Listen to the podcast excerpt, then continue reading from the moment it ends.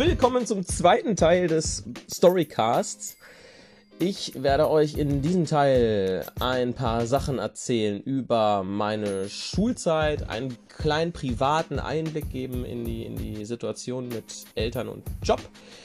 Und ich werde euch langsam in die, in die Anfänge von meinem Berufsleben führen. Bleibt einfach dran, genießt es und ich wünsche euch ganz viel Spaß. Ich habe ein bisschen früher angefangen, als ich es vorhatte, aber das hört ihr gleich selbst. Genießt den Podcast und bis gleich.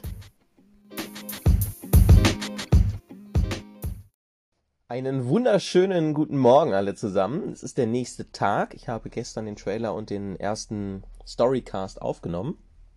Und jetzt bin ich vor 20 Minuten wach geworden und es ist ja der Wahnsinn, wie viel geiles Feedback ich bekommen habe. Teilweise auch von Leuten, die schon verschollen geglaubt waren. Liebe Grüße geht an der Stelle schon mal raus an Ole.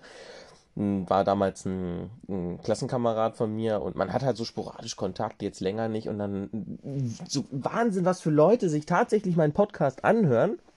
Und das macht mich natürlich schon stolz und gibt mir weiter die Energie, da auf jeden Fall weiter dran zu bleiben. Und geil. Also so Feedback zu kriegen von Leuten, wo man von vorher nie was gehört hat, da weiß man wenigstens, dass das ehrlich ist. Ne? Nicht so, wisst ihr ja zum Beispiel, wenn er sagt, Mensch, Schatz, wie sehe ich aus? Ja, super, ja geil, toll, danke. danke. Da weiß man immer nicht, wie man das nehmen soll. Aber so von Leuten, mit denen man sonst nichts zu tun hat, da kann man, glaube ich, nochmal eine, eine Schippe mehr Ehrlichkeit von, von drauflegen. Also da weiß man, die sagen es auf jeden Fall von Herzen. das ist da seltener so geheuchelt. Zumindest ist das meine Ansicht. Ne?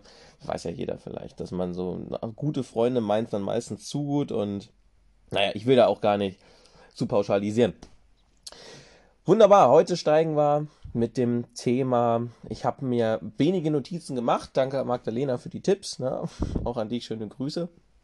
Ich habe mir so ganz kleine wenige Stichpunkte gemacht. Ich sitze auch immer noch im Bett. Wie gesagt, bin vor 20 Minuten wach geworden, habe mein Laptop hier hingestellt und ja, starten wir doch mal rein. Es soll heute gehen von der Schulzeit bis zum Job, beziehungsweise ich weiß nicht, ob ich bis zum, bis zum Status quo komme, aber es geht so in die, in die Überlaufzeit von scheiß Schulzeit, Entwicklung und wie es dann langsam in die Selbstständigkeit kam, bis zu dem Punkt, wo ich dieses, ich hasse diesen Job, dieses, dieses Wort, dieses Mindset von Richtung heute bekommen habe. Wunderbar.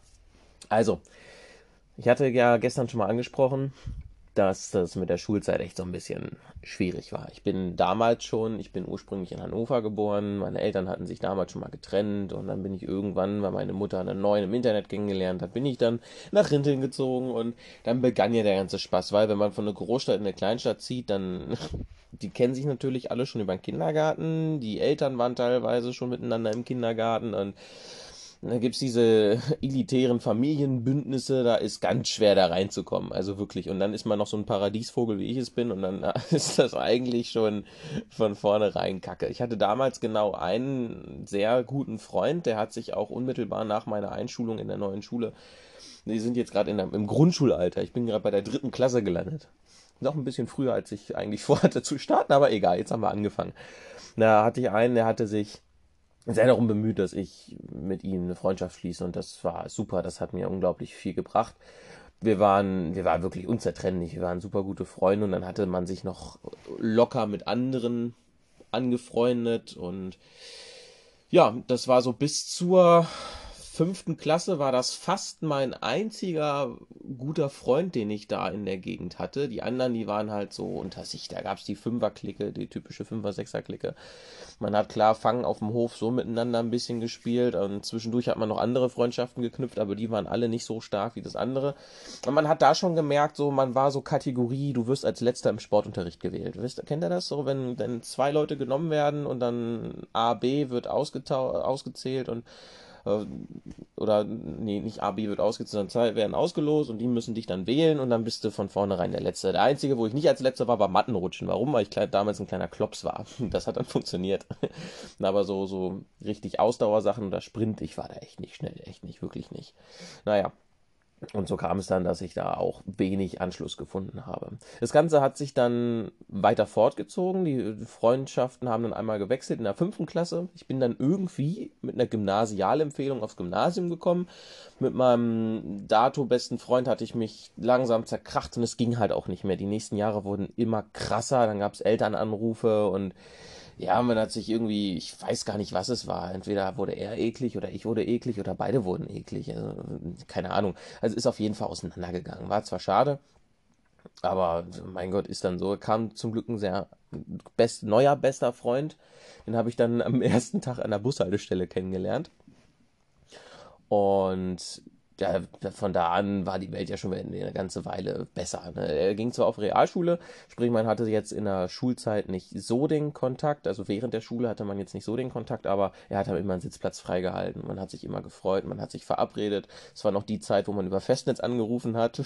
Viele kennen das vielleicht noch, wo man sich über Festnetz verabredet hat.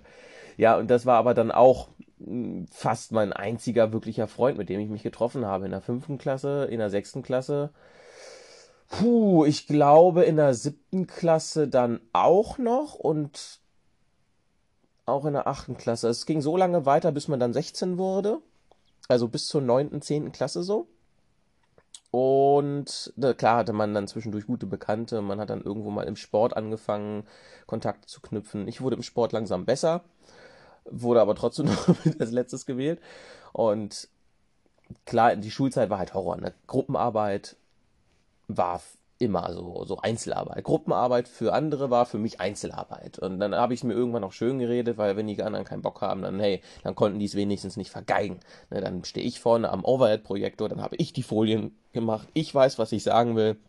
Und das Referat, was da vorne rauskommt, das ist zu 100% mein Ding. Also hat man sich das halt schön geredet. Ich bin bis heute nicht so wirklich der Teamplayer. Also ich, ich, ich erziehe es mir gerade an, aber ich muss halt sagen, ich habe halt echt Schwierigkeiten, Sachen abzugeben oder anderen zu vertrauen und solche Sachen. Also da, das habe ich schon selbstreflektierend gemerkt. Das ist, glaube ich, von damals hängen geblieben. Dann hatte ich damals noch einen, noch einen Klassenlehrer, der war maßgeblich dafür verantwortlich, dass ich zum Teil fertig gemacht wurde.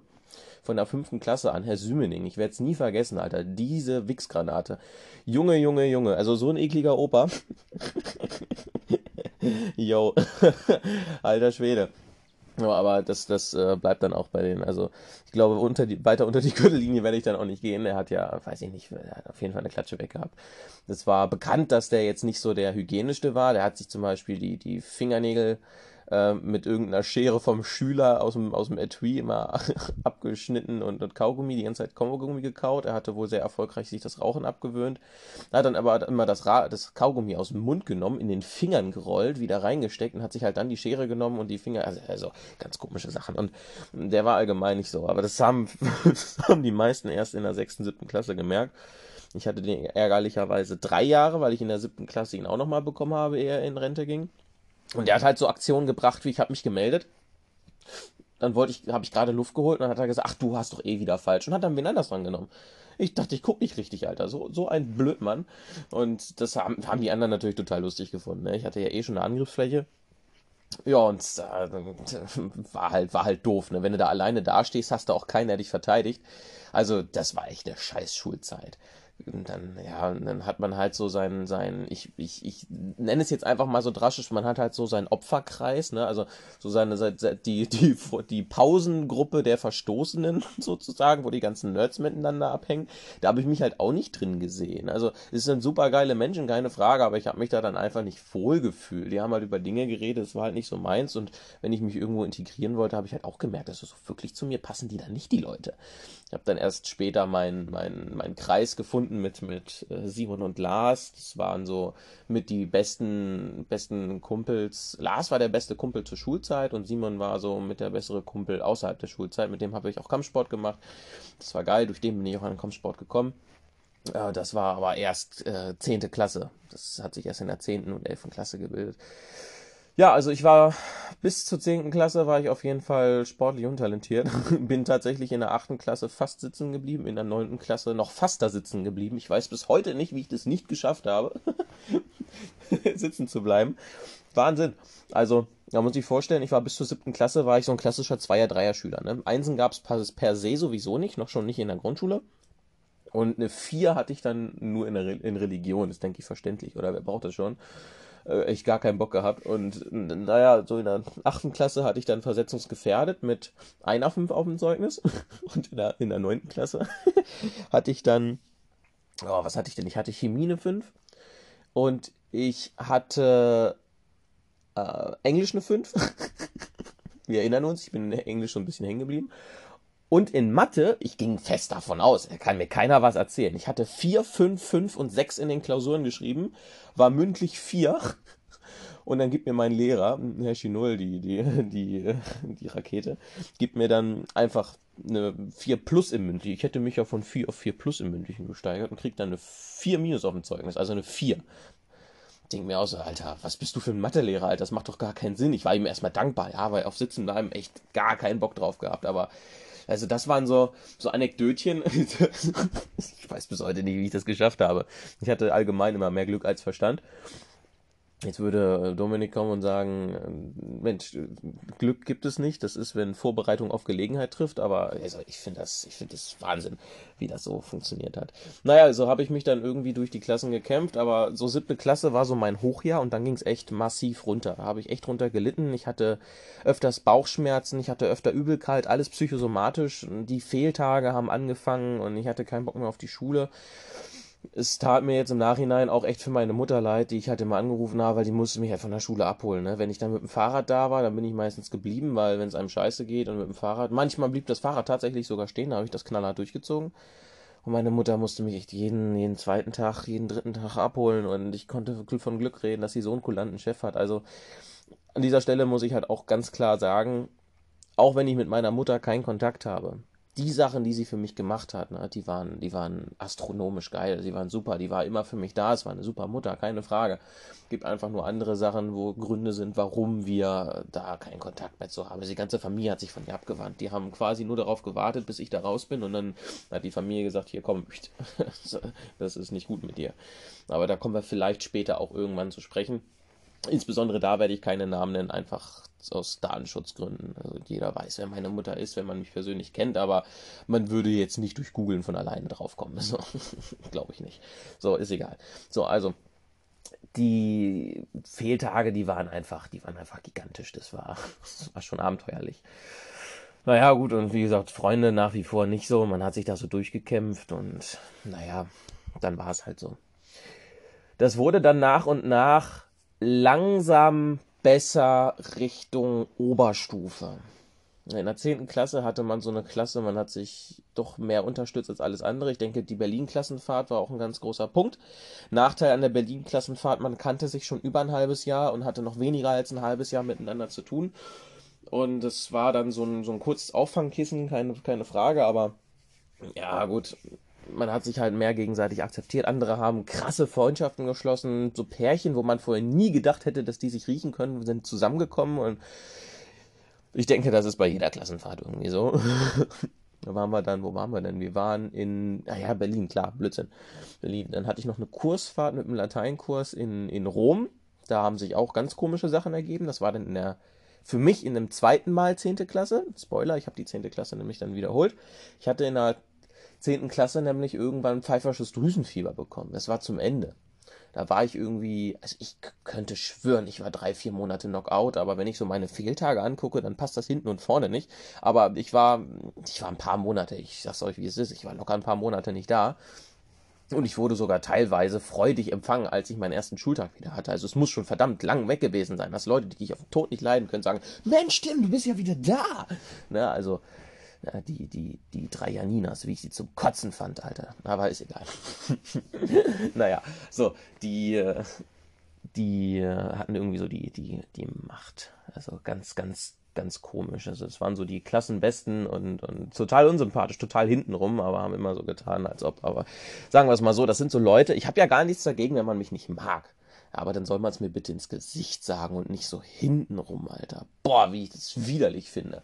Na gut, also ich war pfeifisches Drüsenfieber, 10. Klasse, dann kam ich wieder und hm, jetzt haben wir schon die Hälfte der halben Stunde rum. Hm, dann muss ich mich ein bisschen sputen.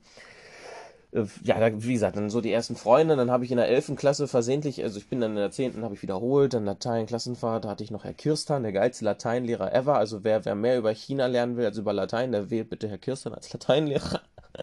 Aber der Typ hat eine Menge auf dem Kasten, er ist ja Doktor, er ist ja Doktor Kirstan, war auch irgendwie Partei, in der Partei und ähm, der hat super Plan gehabt und die Klausuren waren sowieso die besten. Aber ich will ihn da jetzt gar nicht öffentlich vorführen. Äh, der macht schon einen sehr guten Job. Nur jeder, jeder Lehrer, man weiß es bestimmt, man hat immer einen Lehrer, der seine eigene Klatsche hat und da gehört der Herr Kirsten halt auch zu. Nö, aber sonst ist das, äh, hat das sich in der, in der Oberstufe so ein bisschen stabilisiert. Ich bin, irgendwann bin ich von Rintel nach Hohenrode gezogen, also aufs Land. 13 Kilometer war immer eine Radtour. Und ich bin halt immer mit dem Fahrrad zu, also hauptsächlich mit dem Fahrrad zur Schule. Das hat mich natürlich enorm aufgebaut, muskulös gemacht und, und ich war halt auch schlank, das habe ich irgendwann mitbekommen. Und was ich nicht wusste, dass ich, dass ich nicht mehr, ich habe in der fünften und sechsten Klasse bin ich die 1000 Meter in sechs Minuten gelaufen und das habe ich mir so eingeprägt und dachte mir so, ja komm, scheiß drauf, bist halt unsportlich. Und dann habe ich in der, in der Oberstufe irgendwann gedacht, ja Mensch, hier komm, bleibst du mal dem schnellsten hinten auf den Fersen und äh, ruckzuck habe ich den überrundet, also nicht, äh, nicht überrundet, sondern überholt, Alter. Ich habe die, ich hab die 1000 Meter in unter vier Minuten gelaufen und das war für mich ein, ein Riesending zu sagen, geil, Alter, ich bin eine Sportskanone. Und wenn es dann heißt, ja, ihr lauft euch mal eine Runde warm, dann habe ich angefangen, die meisten Leute zu überrunden, weil ein so eine Ascheplatzrunde sind meines Wissens nach 400 Meter. Naja, und dann äh, habe ich die 1000 da so in einem Sprint hingelegt. Also keine Ahnung, wo ich diese Kraft her hatte. Warum wusste ich das vorher nicht? Und dann haben die Leute halt auch gemerkt, okay, der Tim ist eine Sportskanone geworden hier, den können wir bei Sport wieder eher wählen. Ich habe hier und da mich ein paar eher vertragen. Ich habe natürlich auch größere Dispute untereinander dann mit den Leuten, mit denen ich mich nicht vertragen habe, aber letztendlich war das Modell so, ich habe mich dann langsam angeschmiegt. Aber ich fühlte mich halt nie so wirklich willkommen. Ne? Ich glaube, der einzige Grund, warum ich es bis ins Abitur gemacht habe, ich meine, ich wusste ja, ich hatte ja schon gesagt, ich wusste, ich will nicht studieren, war, ich will, äh, ich will auf jeden Fall auflegen. Ich war damals als Discjockey, Hobbydos Discjockey unterwegs. Das habe ich auch recht gut gemacht, aber dadurch, dass die anderen einen irgendwann im Internet finden, du eh nicht so der König warst und dich dann noch mehr fertig machen, habe ich mich dann unterbuttern lassen und dann hatte ich irgendwie auch keinen Bock mehr. Ne? Auf den Geburtstagen, wo man gespielt hat, war man sowieso immer der Arsch. Da frage ich mich, warum hat man mich dann gebucht? Und also Wahnsinn. Im Internetradio habe ich dann mehr Anklang gefunden, da haben mich die Leute wenigstens gefeiert. Ne? Das ist ein interessantes Phänomen, wenn du irgendwo fertig gemacht wirst und du irgendwo anders anfängst und die Leute dich nicht kennen, dann kommst du auf einmal voll gut an. Also das, dieses Phänomen, das habe ich nie verstanden. Keine Ahnung. Ich meine, woran liegt das? das weiß ich nicht. Das haben, haben vielleicht andere auch gemerkt. Und da ist mein, da ist mein erster Tipp, wenn du dich da wiedererkennst, Digga, wechsel einfach, es ist einfacher gesagt, aber wechsel einfach deinen, deinen Bekanntenkreis, Digga. So, seh zu, dass du da nicht großartig allen erzählst, wo du hinziehst. Und, und wechsel einfach deinen Bekanntenkreis. Und wenn es in der Online-Welt flüchten ist. Das ist halt so ein Punkt. Ich habe, ich habe mich damals in der Online-Welt geflüchtet Nee, warte, wir machen erst das Thema Discjockey fertig. Also ich wollte dann halt auf Discjockey auflegen und immer wenn, wenn Abi-Streiche sind, ne, also da laufen wir alle mit, mit Wasserfarben und, und Super Soakers durch die Gegend, machen alle nass, schmieren die Leute mit Lippenstift voll, ne, ihr kennt das bestimmt. Keine Schule und so. Dann ist da immer ein Traktor mit einem Anhänger, einer dicken PA-Anlage hinten drauf, also richtig fette Disco-Box und dann wird aufgelegt, Alter. Und dann fährt man damit durch die ganze City. Mega geil. Und das war immer mein Traum und das wollte ich unbedingt machen. Und es wäre mir um ein Haar von anderen abgesprochen worden, weil die ja dachten, ich würde mit den anderen feiern wollen. Ja, Arschlecken, Alter. Noch nie, noch nie in den Jahren ist es vorgekommen, dass sie keinen DJ haben. Und jedes Mal, wenn die einen DJ haben, war das einer, der da auch Abschluss gemacht hat. Und dann haben die da einfach wen anders von einer anderen Schule genommen und da war ich echt salzig auf die. Da bin ich aber, da kam ich da doch noch irgendwie rauf und habe dann über die Hälfte des Tages aufgelegt. Das war schon ganz gut so.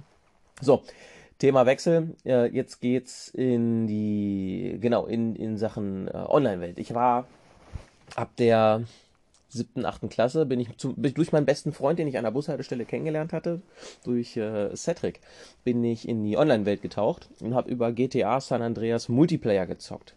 Auf dem Real-Life-Server RPG City und dadurch, Digga, das war mein zweites Leben. Das war so mein zweites Leben.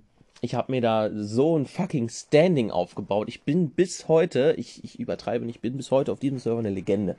Ich habe einfach Sachen gerissen, ich habe Videos äh, auf YouTube hochgeladen, ähm, so Frag-Videos, sie waren jetzt nicht qualitativ hochwertig, Digga, das ist ein Spiel von 2002 oder so, ne, aber mega geil, hat das Bock gemacht. Man hat da sein eigenes Leben erstellt. Ich wollte damals immer sowas haben wie Sims, nur für Erwachsene. Die Sims für Erwachsene, weißt du, hier diese, dieser, diese Familie aufbauen, Haus bauen und sowas.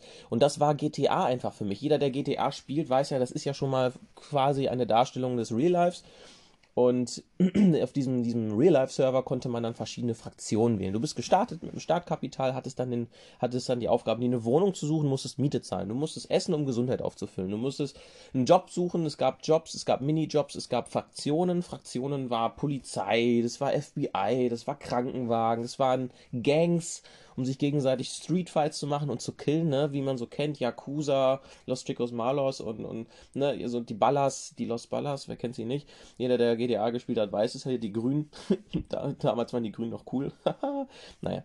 So, und dann bin ich, ja, bin ich dann ein Cop geworden, also eine Cop-Legende bin ich bis heute so für die meisten. Ein Vorbild gewesen. Ich war auch halt immer, halt immer so, wie ich halt war. Ich war, ich war anscheinend eine coole Sau, nur halt nicht auf meiner Schule. Das haben die alle nicht verstanden. Und da habe ich mich richtig wohl gefühlt. Und ich muss sagen, ich habe über dieses Online-Gaming, ne, ich habe mich da drin verflüchtet, geflüchtet, ne, also früher gab es die ganzen Fernsehbeiträge wegen World of Warcraft und, und, und wegen, dann kam ja irgendwann, wie heißt es hier, die, das, das, von, von Blizzard hier, das, das, also StarCraft, klar, aber gab noch das andere. Oh, Alter. LOL, League of Legends, genau. Und naja, GTA San Andreas Multiplayer war halt mein zweites Leben. Ich glaube, die Folge hier wird ein bisschen länger. Und über, über dieses Spiel, Digga, habe ich da Leute kennengelernt. Es war so, es hat mich so süchtig gemacht. Man, ich habe mich dann irgendwann, ja, mein bester Kumpel ist dann irgendwann aus meinem Leben nach und nach geschieden. Er hatte sich dann, ich bin wie gesagt nach, in, nach Timbuktu gezogen und er hatte dann, er hatte dann halt seine eigene Freundesklicke, weißt du, die haben da alle Alkohol gesoffen, die sind, hatte alle einen Motorradführerschein und zu mir wurde es dann angeblich zu lang, ist aber regelmäßig mit seinen neuen Freunden nach Hannover geballert, wo ich mir so denke, okay, 13 Minuten zu mir oder eine Stunde nach Hannover mit seiner 125er über die Autobahn.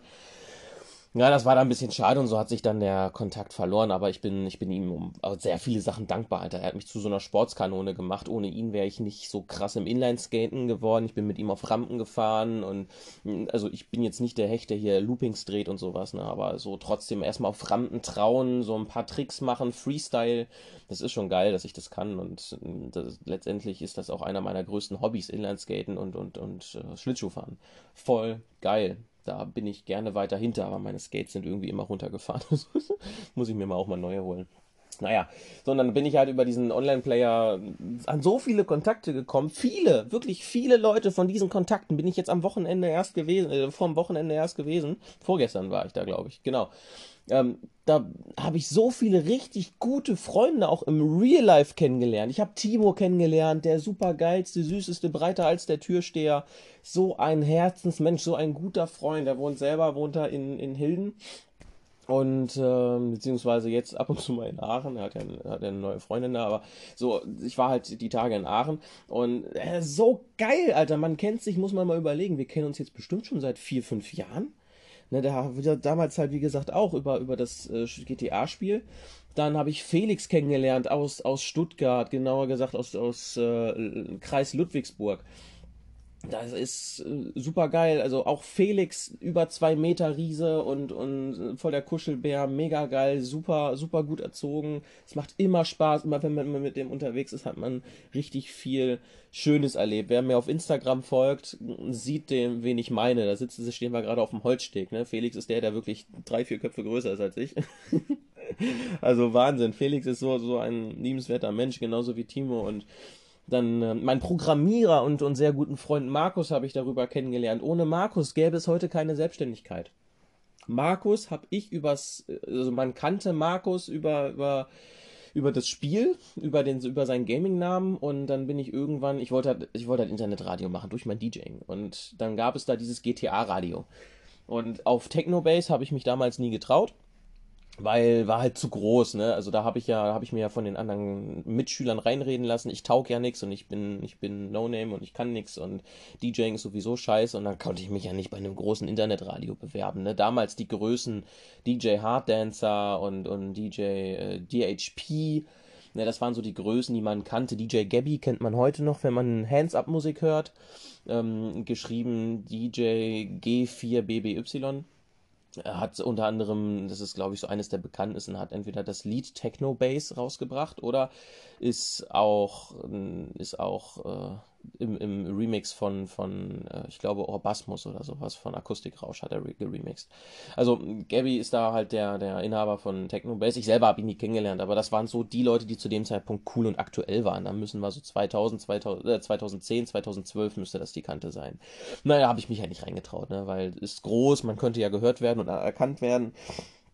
Nun denn, und dann habe ich mich halt auf GTA Radio beworben da habe ich dann Markus genauer kennengelernt. Und, aber ich war am Anfang, war das scheiße. Ich bin dann irgendwann wieder rausgegangen, hatte kaum Sendezeit und also wollte keine Sendezeit. Ich konnte das nicht durchziehen. Ne? Das ist die Sache, die ich gestern schon im, im Storycast genannt habe.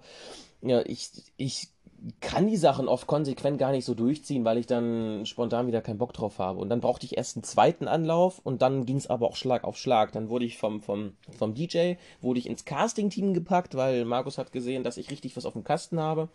Ich habe regelmäßig gesendet. Ich habe mir den Arsch für dieses Online-Radio aufgerissen. Äh, ich bin dann vom Casting-Team, wo ich andere dann eben beurteile, ob die ins Team kommen, ob die gut sind oder nicht. Bin ich dann bin ich dann äh, in, ins, ins Management-Team gekommen, sprich, ich habe so ein bisschen übers Radio befohlen, ich habe habe die Sendepläne aufgestellt, ich habe die anderen Leute beurteilt, hab das, hab die Leute fürs Casting-Team ausgesucht, war aber selber auch mit im Casting-Team, weil ich in diesem scheiß Radio wirklich so mit der Einzige war, der richtig Plan hatte. Das andere waren so wirklich so, ja, ich drücke mal auf den Play-Button, mach Virtual DJ an und dann läuft das, ne?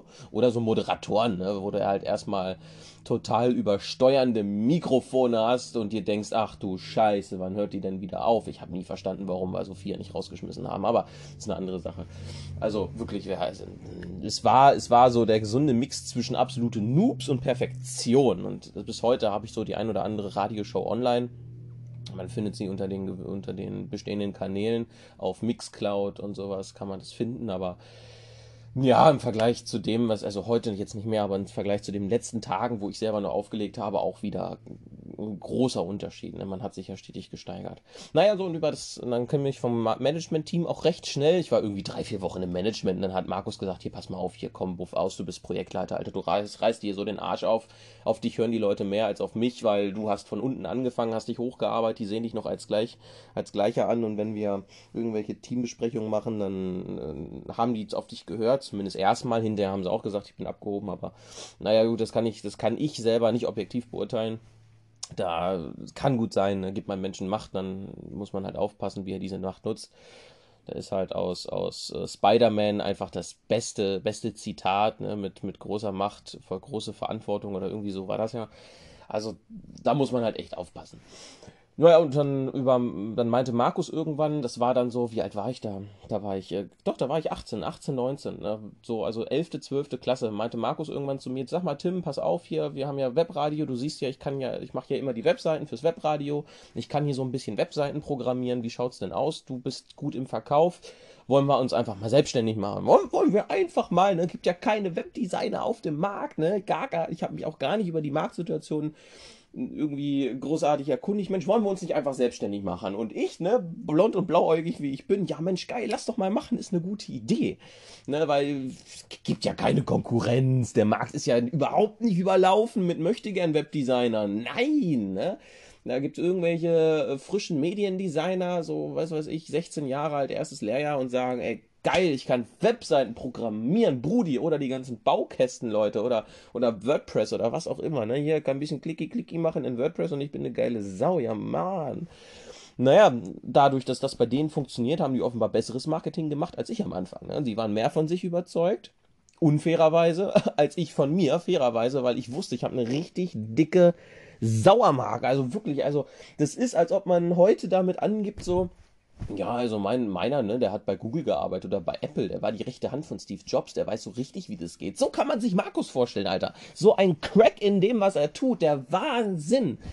Und durch die Zeit nach und nach äh, muss ich sagen, wir haben uns gegeben und genommen gegenseitig. Also wir haben uns echt gut unterstützt. Markus war auch so, immer unterm Radar, so ein kleiner Hinterwäldler, muss man sagen. Und mittlerweile hat er sich echt gut gemacht. Er hat sich echt gut ins Leben integriert.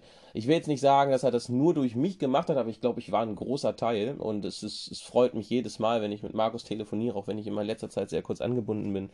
Der ist da, er hat sich unglaublich sozial da reingelebt. War halt vorher so ein richtig typischer IT-Crack, weißt du, so man hat ihn nicht gesehen, nicht gehört und wenn er was gemacht hat, war es geil, Alter. Also wirklich maßlos geil.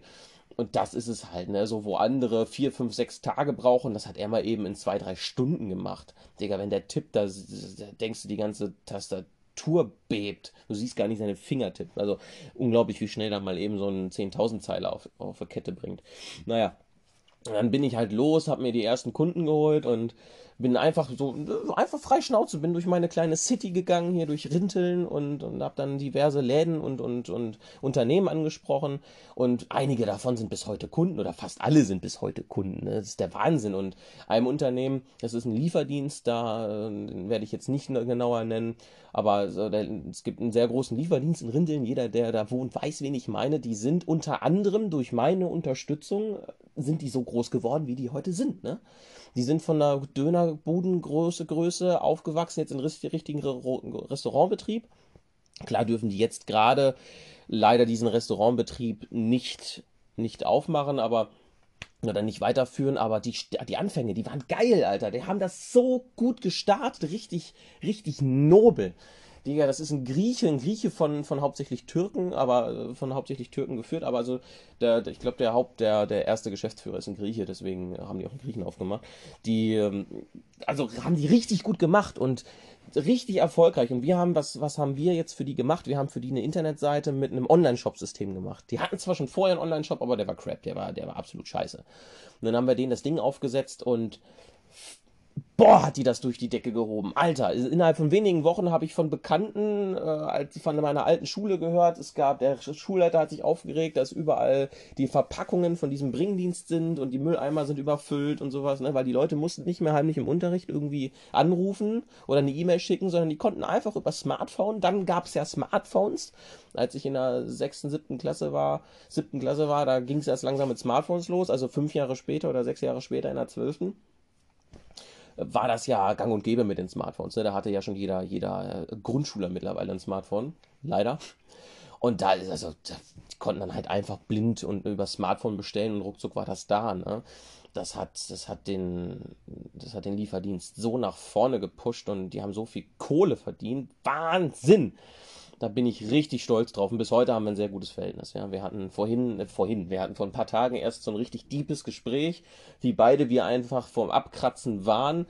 Also ich, ich insbesondere und, und auch die, wie der, wie der Werdegang ist und auch von dem einen Geschäftsführer selber. Und es ist einfach geil, was aus den Leuten wird und wurde, wie man startet. Und ich finde das super geil, was man, was man alles aus sich rausholen kann. Ne? Und das zeigt es halt auch wieder. Ich meine, ich habe halt nichts. Ich habe dann meinen Bundesfreiwilligendienst gemacht. Direkt nachdem ich mein Abitur nicht geschafft habe, habe ich dann meinen Bundesfreiwilligen. Also ich bin halt zwölfte Klasse, dann habe ich das Abitur nicht bestanden und um das Abitur zu bestehen, darf ich halt noch einmal wiederholen die zwölfte Klasse und habe dann mich halt dafür entschieden, Digga, ich werde jetzt nicht nochmal die Schulbank drücken, ich habe schon die 10. Klasse wiederholt. War zwar das Beste, was mir passieren konnte, keine Frage.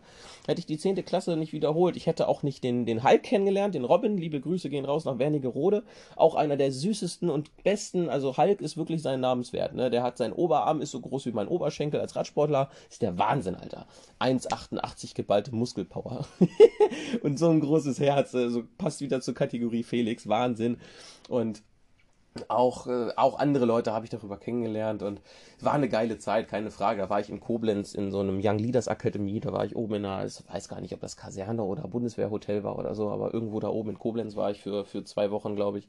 Das war schon eine geile Zeit. Naja, und dann bin ich, äh, bin ich dann statt die, die Schulbank nochmal zu drücken für ein Jahr, bin ich dann in den Bundesfreiwilligendienst gegangen mit Flüchtlingsbezug. Das war das, wo ich immer sagte, ey, ich habe Flüchtlinge integriert, ich darf so Rassistenwitze machen. Die meine ich natürlich überhaupt nicht ernst. Ich finde sie einfach nur geil, weil sie so schlecht sind. Ne? Kurzer Einschub, was sind 90 Nazis in einer Ecke? Ein rechter Winkel, toll, haben wir alle gelacht. Na, also sowas finde ich halt klasse, das ist total schlecht. So, also dann habe ich halt meinen Bundesfreiwilligendienst gemacht bei der Stadt Rinteln, habe dann die, die Flüchtlinge mit integriert, habe auch wieder so viel Dankbarkeit. Ich wusste nicht, dass Flüchtlinge so dankbar sein können. Du wurdest, du musstest schon fast unfreundlich Nein sagen, damit die dich nicht wieder zu einem Tee oder einem Kaffee einladen und Kuchen. Die haben ja immer alles da. Die haben ja immer Kaffee, Kuchen, Tee da.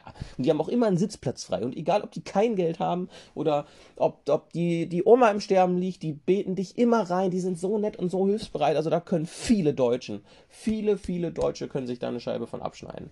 Das waren ja, das waren Syrer, das waren welche von der äh, Côte d'Ivoire hier, von, von der Elfenbeinküste, das waren welche aus, äh, na, also wirklich von überall.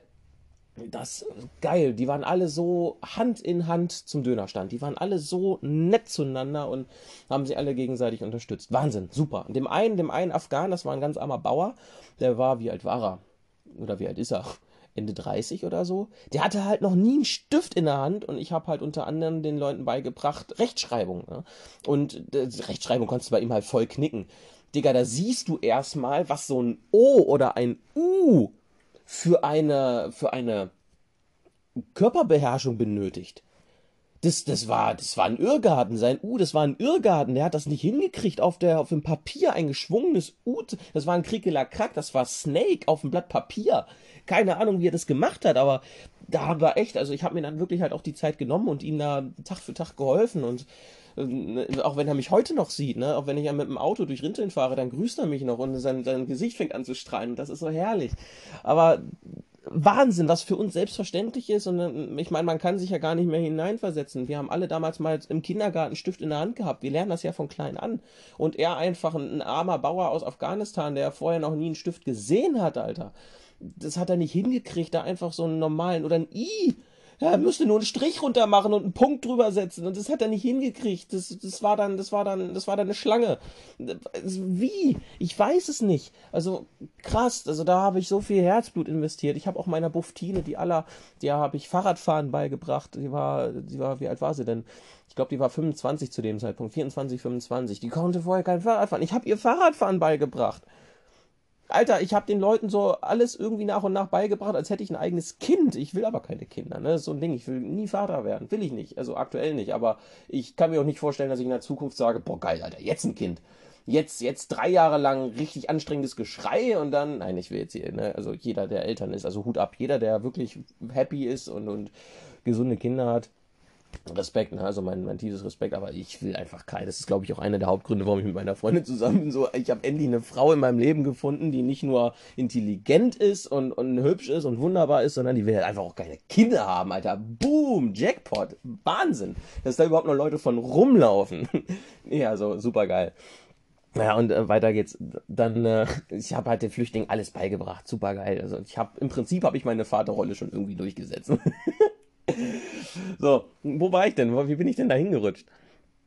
Ich habe Bundesfreiwilligendienst gemacht, genau, und habe da meine, was waren das, 300, 350 Tacken oder sowas habe ich da verdient. 375 waren es, glaube ich. Und beim Bunde hätte ich mein FSJ gemacht, dann hätte ich nur 250 verdient. Und mit dem Unterhalt von meinem Vater konnte ich mir gerade so meine erste eigene Wohnung leisten. Und dann bin ich ausgezogen, weil ich mit meiner Mutter echt heftigen Stress hatte. Also wirklich heftigen Stress. So richtig heftigen Stress. so richtig mit Polizeieinsatz und so. Ich konnte froh sein, dass sie mir vorher vier, fünf Jahre Kampfsport bezahlt hat.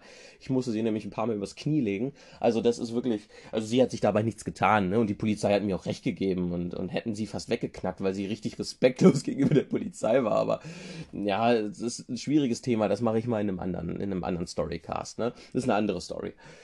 Jo, und dann bin ich über den, über den Bundesfreiwilligendienst bin ich dann erstmal in die Leiharbeit gegangen, ne? Also wir halten fest, um auch mal hier wieder einen Mehrwert für dich zu geben, wenn du sagst, ja, ich habe hier in meinem Leben nichts geschissen gekriegt, ich habe richtig scheiß Verhältnisse zu Hause, pass mal auf. Ich hatte mit meiner Mutter nonstop Krach, ne? Ich hatte richtig psychischen Schaden von der weggetragen nach und nach.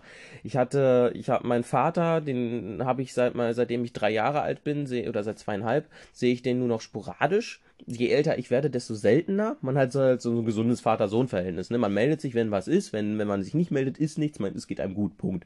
Und man meldet, hört sich dann so einmal im Jahr oder zweimal im Jahr. Ne? da mache ich mir auch nichts bei. Ich habe den liebsten Vater der Welt. Ne? Super coole Socke. Der hat mich ein bisschen aus dem aus dieser strengen, aber auch irgendwo fairen Erziehung meiner Mutter rausgeholt. Sie war halt in manchen Sachen ein bisschen drüber und da war halt der coole Papa. Ja, okay, hier komm, pass auf, du bist 15 Jahre alt, du bist in Hannover groß geworden, komm nach Hause, wenn du meinst, nimm Schlüssel mit, ne? Wenn was ist, ich bin da. so, scheißegal. Bei meiner Mutter immer so, sei pünktlich dann und dann zu Hause, ne? Sonst muss ich mir Sorgen machen, muss hinterher telefonieren und weh, du antwortest mir auf WhatsApp nicht. Ne, auf WhatsApp, Alter. Wenn's, wenn's wichtig ist, ruf doch an. Da habe ich echt mal einen Einlauf gekriegt, dass ich auf WhatsApp nicht geantwortet habe. Entschuldigung, Alter. Also sowas. Naja, also, wie gesagt, so, ich bin dann, bin dann recht zügig äh, ausgezogen, weil zu Hause ging halt überhaupt nicht mehr fit, also wirklich gar nicht mehr. Aber wie gesagt, da mache ich eine, mache ich eine Sonderfolge drüber. Dann bin ich mit 19 Jahren ausgezogen, eigene Wohnung und habe mich dann mit Bundesfreiwilligendienst und damit Leiharbeit über Wasser gehalten.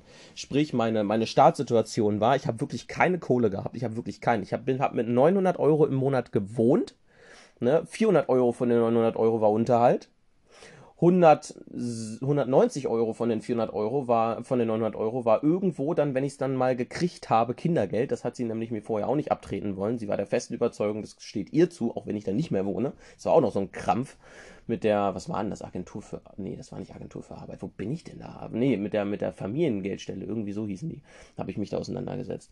Und dann habe ich halt noch, wie gesagt, meine 375 Euro da, äh, verdient vom, vom Bundesfreiwilligendienst. Und alles on top hat mich mit der Firma über Wasser ge gehalten. Ich habe mir einen kleinen Opel Corsa geholt, einen Opel Corsa B von 96 mit 1,2 Liter und 45 PS. Digga, wenn ich die LKW auf der Autobahn bergauf überholen, weißt du, darfst gerne ein Upgrade machen.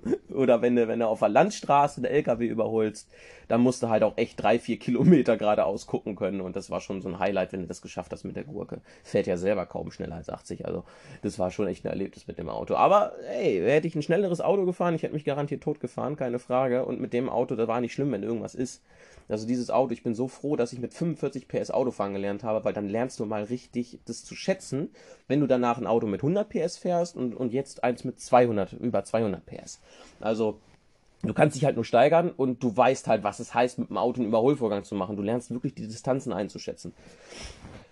Naja, dann bin ich, äh, ja, habe ich dann erstmal gewohnt. Ich habe mich mit meiner Firma so lala über Wasser halten können. Und dann hieß es ja, ich wollte meinen Vater, mein Vater müsst ihr euch vorstellen, ähm, der ist jetzt, ja, also in meiner Sicht ist er ganz klarer Alkoholiker. Ist halt so. Ne? Der lässt sich volllaufen in den Kneipen. Er hat, er hat immer noch seinen Job.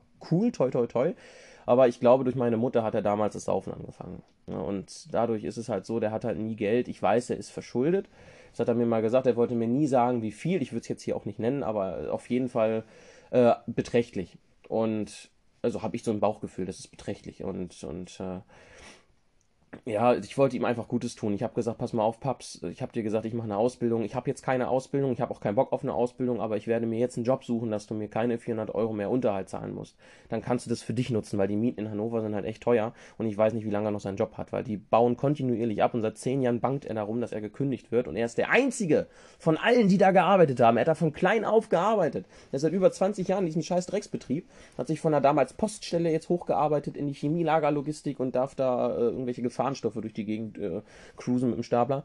Also irgendwie Gefahrenbeauftragter oder sowas, ich weiß es nicht genau, was er macht, aber alle anderen um ihn herum, wirklich alle anderen um ihn herum sind gekündigt worden und selbst der Gärtner, der fucking Gärtner war eine kurze Zeit sein Geschäftsführer. Nicht er. Er hat sich, er konnte sich nicht hocharbeiten, warum auch immer, so ein scheiß Drecksverein, aber er ist halt immer noch da als einziger und die brauchen ihn. Und alle anderen wurden gekündigt. Immer kurz vor der, äh, unmittelbar vor der Weihnachtszeit werden, werden die entlassen. Und mein Vater hat halt echt so Glück und ja, das, ich hoffe, er hält noch lange durch. Und ich wollte ihm einfach was zurückgeben. Und jetzt muss ich aufpassen, dass ich nicht anfange zu weinen. Der, der ist, äh, der hat's halt echt nicht verdient. Und ich weiß, er hat es unglaublich schwer und der war für mich immer da. Und da habe ich halt zugesehen, dass ich über die Leiharbeit einen Job kriege und ähm, da habe ich mich dann in Minden bei äh, Teilzeit Thiele beworben. Die sind, glaube ich, mittlerweile insolvent gegangen, wurden wieder aufgekauft, aber Thiele habe ich dann das erste Mal gelernt, wirklich zu arbeiten. So Dauernachtschichten, Metallindustrie, Zuschläge, ne? Also, wer mich kennt, das maximale Geld für den minimalsten Einsatz zur coolsten Zeit der Welt. Also nachts einfach nichts los. Und wir haben trotzdem, haben wir, ich habe gestern mit meinem alten Chef gesprochen, mit meinem alten Teamleiter, dem Marcel, liebe Grüße gehen jetzt raus an dich. Wer hat gedacht, dass ich dich so früh erwähnen werde? Also, da hat sich ordentlich was gemacht. Äh, klar wurde ich da in der Nachtschicht wurde ich auch ordentlich fertig gemacht, aber äh, ich habe ordentlich Kohle verdient, Alter. Wer kann von sich behaupten, dass er keine Ausbildung hat, in einem Schichtbetrieb arbeitet und, und äh, einfach mal ganz entspannt 1700 netto verdient? Meine höchste Abrechnung waren 1800 netto. Ich bin eingestiegen mit, mit 14, 1500 und dann bin ich mit 1800 geendet. Und es war halt einfach so viel Geld, was ich zur Verfügung hatte, weil ich einfach kaum Ausgaben hatte.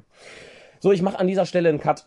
Ich werde mir das hier kurz in meiner eigenen Ich alleine WhatsApp-Gruppe mal aufschreiben. Auch so ein kleiner Tipp nochmal. Real Life Hack, macht euch eine WhatsApp-Gruppe mit euch selber, ladet, ladet irgendwen ein aus eurer Freundesliste, schmeißt den wieder raus und ihr habt eine Gruppe mit euch alleine. Und dann habe ich die Gruppen zum Beispiel genannt Links für Webseiten, für meine Firma, für Webseiten. Dass ich, wenn ich irgendwo eine Firma sehe und ich will die noch anschreiben, dann habe ich Webseiten-Links. Mein Kumpel Maurice ist da mit drin, der hat mir auch mal, wenn er was sieht, schmeißt er immer was rein. Viele Grüße an Maurice, lieben Dank. Einer meiner süßesten Freunde hier in der unmittelbaren Umgebung. Auch über GTA kennengelernt. Das ist auch so ein Ding, das muss ich noch mal kurz erzählen. Äh, Maurice habe ich über GTA kennengelernt. Maurice hat in Detmold gewohnt. Maurice ist dann von Detmold, hatte er aber einen Wohnwagen bei mir in Rinteln von seinen Eltern aus und ist dann auch noch von Detmold nach Rinteln gezogen und dann auch noch in die Klasse meiner derzeitigen Freundin. Wahnsinn, kann man sich nicht ausdenken. Unglaublich krass, was es für Zufälle gibt. Auf einem deutschlandweiten Online-Spiel einfach den zukünftigen Nachbar und Freund kennengelernt. Wahnsinn. So, äh, ich schreibe mir das jetzt hier kurz in meine eigene elitäre Gruppe. Start in der Selbstständigkeit. Bis dahin bin ich gekommen. Ich wollte eigentlich noch drei andere Themen ansprechen, aber ich habe halt auch ein bisschen weiter vorne gestartet als geplant. Also, ähm, ich schreibe Leiharbeit äh, Jakob, ähm, Marcel. Über ihn werde ich auch nochmal ordentlich berichten im nächsten Mal. Der wird auch mit dabei sein. Er hat sich schon angekündigt. Marcel ist auch einer, der war mal mein Teamleiter bei dem äh, Leiharbeiten-Budending da, wo ich gearbeitet habe. Und der hat wohl auch nie eine Ausbildung genossen und hat sich jetzt auch selbstständig gemacht. Und Marcel ist der krasseste Autoaufbereiter, den ich einfach kenne, der hat zwar gerade erst angefangen, aber wenn ihr guckt, was der aus den Karren rausholt, selbst Profis haben zu ihm schon gesagt, Alter, wenn du das für den Preis wirklich machen kannst, da bin ich raus. Weil das ist so viel Arbeit, da könnte ich nicht von leben. Ne? So die Leute, die so drei, vier Festangestellte haben, eine riesige Werkstatt und er kommt einfach mit Sack und Pack zu dir und macht deinen richtig hart dreckverschmutzten Wagen mit einer Niedrigpreisgarantie von innen aus sauber. Alter, Wahnsinn. Wenn ich diese Vorher-Nachher-Bilder sehe, ich habe für ihn noch eine Webseite gemacht, beziehungsweise wir haben für ihn eine Webseite gemacht. Markus macht die Webseiten, ich vermarkte die und ich werbe die Leute an. Äh, also die Webseite ist zwar das Schlichteste, was geht, aber die Vorher-Nachher-Bilder sagen schon ordentlich, was daraus wird. Du hast hinterher halt einfach, einfach einen Neuwagen von innen geil, Alter. Das wertet die Autos so auf. Also auch wenn ihr jetzt dabei seid, ein altes Auto zu verkaufen, irgendwie einen Gebrauchtwagen zu verkaufen, dann meldet euch einfach bei mir. Marcel hat eine Niedrigpreisgarantie. Das bedeutet, wenn ihr irgendwo einen Aufbereiter habt, ihr habt ein Angebot und ihr denkt so, ey, das ist geil, das würde ich dafür ausgeben, aber ich will halt noch mal ein bisschen Geld sparen, dann kommt zu mir und Marcel macht euch ein Angebot darunter. Na, auch mit, mit äh, Ozonbehandlung, sprich komplette Rauchentfernung, äh, Duft, Geruchsentfernung im Auto. Na, also Wahnsinn, lohnt sich, lohnt sich einfach. So, genug Werbung. Ich kriege übrigens kein Geld dafür. Ne? Ich mache das aus ganzem Herzen, habe ich euch ja schon gesagt. Lob, Anerkennung, Dankbarkeit. So, Leiharbeit Jakob, Marcel. Ähm, dann, äh, dann geht's weiter mit, mit Staplerschein. Kleiner Spoiler. Und ich glaube, dann geht's halt weiter mit den üblichen Themen über Wasser halten, äh, Dennis, Lukas und Kräuter und äh, ja, die Anfänge oder auch das Ende vom Network Marketing. Da habe ich auch mal reingeschnuppert. Das lief jetzt aber nicht so wirklich und äh, jedem das seine. So, wunderbar. Das habe ich niedergeschrieben. Vielen Dank, dass ihr jetzt fast eine Stunde zugehört habt. Eine Stunde ist hier auch das Maximum auf dieser Podcast-App. Also, ne, vielen Dank, dass ihr mir jetzt äh, fast 50 Minuten zugehört habt. Ich bin super dankbar über das ganze Feedback, was gekommen ist und Leute haben dazugehört. Wie gesagt, also ich bin echt hin und weg und es bedeutet mir unglaublich viel. Ich wünsche euch was und wir hören uns einfach das nächste Mal. Ne? Macht es gut, Feurio.